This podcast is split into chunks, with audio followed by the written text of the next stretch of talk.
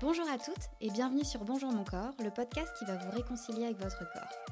Je m'appelle Pauline et je vous délivre ici mes conseils pour vous accepter et reprendre le pouvoir sur une des relations les plus importantes de votre vie, celle avec votre corps. Bonjour mon corps, c'est votre rendez-vous où l'on parle d'acceptation, de valorisation et de bienveillance.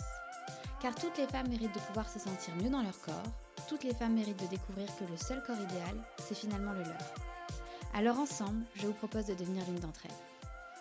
Hello mes j'espère que vous allez bien. Aujourd'hui, on se retrouve pour un épisode un petit peu particulier parce qu'en fait, je me rends compte que ça fait plus d'un an et demi que j'ai créé ce podcast, mais que je n'avais jamais fait euh, d'épisode à proprement parler sur le regard des autres. C'est quelque chose qu'on me demande énormément et, euh, du coup, bah, voilà, j'ai voulu rectifier la chose de ce pas. Et du coup, euh, en me posant cette question, finalement, pour, pour, pour introduire le sujet, c'est est-ce que c'est vraiment possible finalement de se libérer du regard des autres? C'est une très bonne question. Je vous ai toujours un petit peu utilisé la métaphore, hein, vous savez maintenant que j'adore ça, mais, euh, de Tarzan. Donc euh, si quand vous étiez jeune, vous aviez grandi finalement au milieu de la jungle, avec aucun regard ni aucun jugement porté sur qui vous êtes et sur votre physique, bah finalement, vous seriez sûrement beaucoup moins complexé, voire pas du tout, de votre corps actuellement. Bref, tout ça pour dire qu'en commençant comme ça, on se rend vite compte en fait que ben, le regard de l'autre, c'est une dimension qui est hyper importante de notre corps, de notre confiance en soi, de notre niveau d'estime de soi. Et j'inclus les magazines, etc., parce que forcément la société nous donne des standards de beauté qui vont influencer la façon dont on interprète les regards de l'autre et aussi la façon dont les autres vont nous regarder. Donc euh, voilà, c'est pour ça que j'ai englobé les deux. Mais du coup, on se dit, bah ok, la solution, ça serait simplement de décider une bonne fois pour toutes d'en avoir plus rien à faire, en fait, finalement, des autres. Sauf que ben c'est pas si simple de se détacher de ce que l'on connaît si bien depuis le début de notre vie. Et en fait, la particularité aussi de l'humain, c'est qu'on est, euh, un être social qui vit en communauté, qui interagit, etc.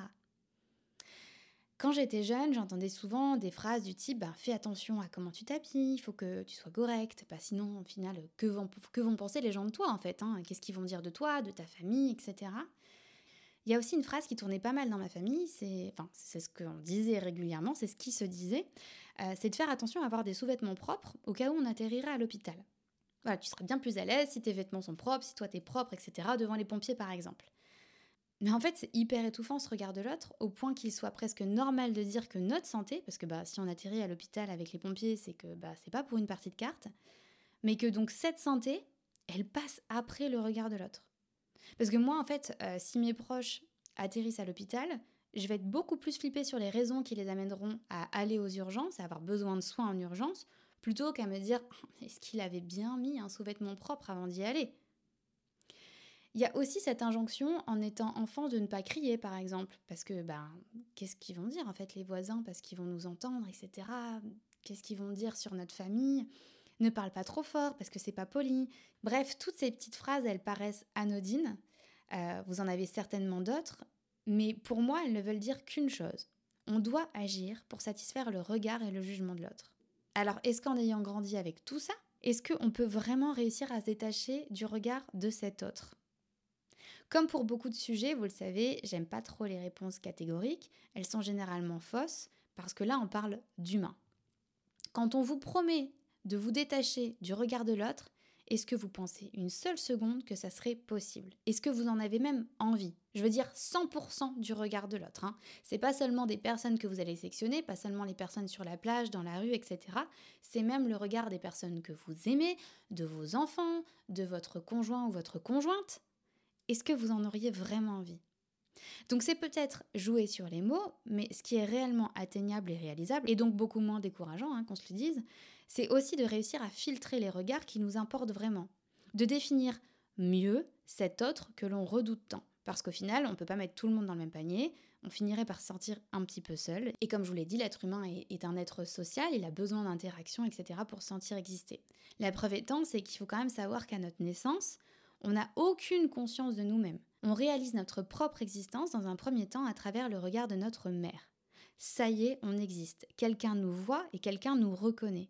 Encore mieux, au début, on continue d'avoir la sensation de ne faire qu'un avec notre maman. Finalement, on a passé quand même 9 mois collés l'un à l'autre. On continue généralement à être collés l'un à l'autre pendant quelques mois. Et une fois, vous savez, devant la glace, on commence à prendre conscience de notre reflet.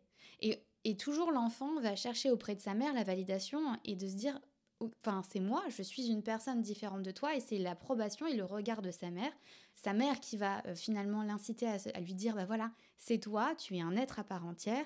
Et là, c'est à ce moment-là aussi donc à travers le regard de notre mère, à travers le regard de l'autre qu'on se rend compte qu'on est une personne à part entière. On prend conscience finalement de notre existence. Donc c'est hyper fort, c'est hyper beau, et ça nous prouve à quel point tous les regards ne sont pas mauvais. En tant qu'être humain, c'est ce qui nous fait exister. Si demain, et d'ailleurs c'est ce que, euh, ce que disent souvent finalement les personnes qui sont sans domicile euh, dans la rue, c'est que ce qui, ce qui est le plus compliqué pour eux, c'est pas qu'on ne leur donne pas d'argent. Alors bien sûr, ça les aiderait, mais c'est aussi l'ignorance. C'est le fait qu'on ne leur dise même pas bonjour, même pas merci, même pas euh, voilà, même pas bonne journée, rien. On ne les regarde même pas, et c'est ça qui est hyper compliqué parce que si on ne nous regarde pas, c'est qu'on n'existe pas. Et quand on y pense, il y a rien de plus beau qu'un regard plein d'amour et de bienveillance. La vraie chose dont il faut se détacher, selon moi, c'est du jugement des autres. Parce que euh, un jugement, bah déjà, il est jamais le bienvenu. On peut demander conseil, avoir un avis avec plaisir, mais le jugement, lui, quoi qu'on en dise, c'est jamais une vraie preuve d'amour. On peut avoir l'impression de faire les choses par amour. Au final, la forme et le fond ne font que blesser. Donc, euh, pour faire ça, autant rien dire. J'ai toujours eu l'impression de tenir les rênes de mes propres pensées et j'ai mis longtemps à me rendre compte que la moitié bah, d'entre elles, finalement, elles étaient des graines qui étaient plantées joliment par mon entourage et par la société, mais donc plantées par le jugement de l'autre. Et c'est déstabilisant de se sentir jugé et de ne pas recevoir le niveau de valorisation qu'on mérite pourtant. On entend souvent qu'on est bien plus bienveillant avec les autres qu'avec nous-mêmes, et ça je vous le dis tout le temps, mais pourquoi est-ce que les autres, de temps en temps, ne seraient pas avec nous également? J'ai découvert un exercice hyper intéressant issu du livre Self-Acceptance du docteur Harry Barry, qui consiste à prendre une feuille et à tracer une ligne droite comme un système de notation, donc de 1 à 100. Sur cette ligne, vous essayez de vous noter, de noter la valeur que vous pensez avoir. À quel niveau vous pourriez aujourd'hui évaluer votre niveau d'estime de vous-même? Maintenant, sur cette même ligne, essayez d'imaginer à quel niveau les autres pourraient vous noter à leur tour.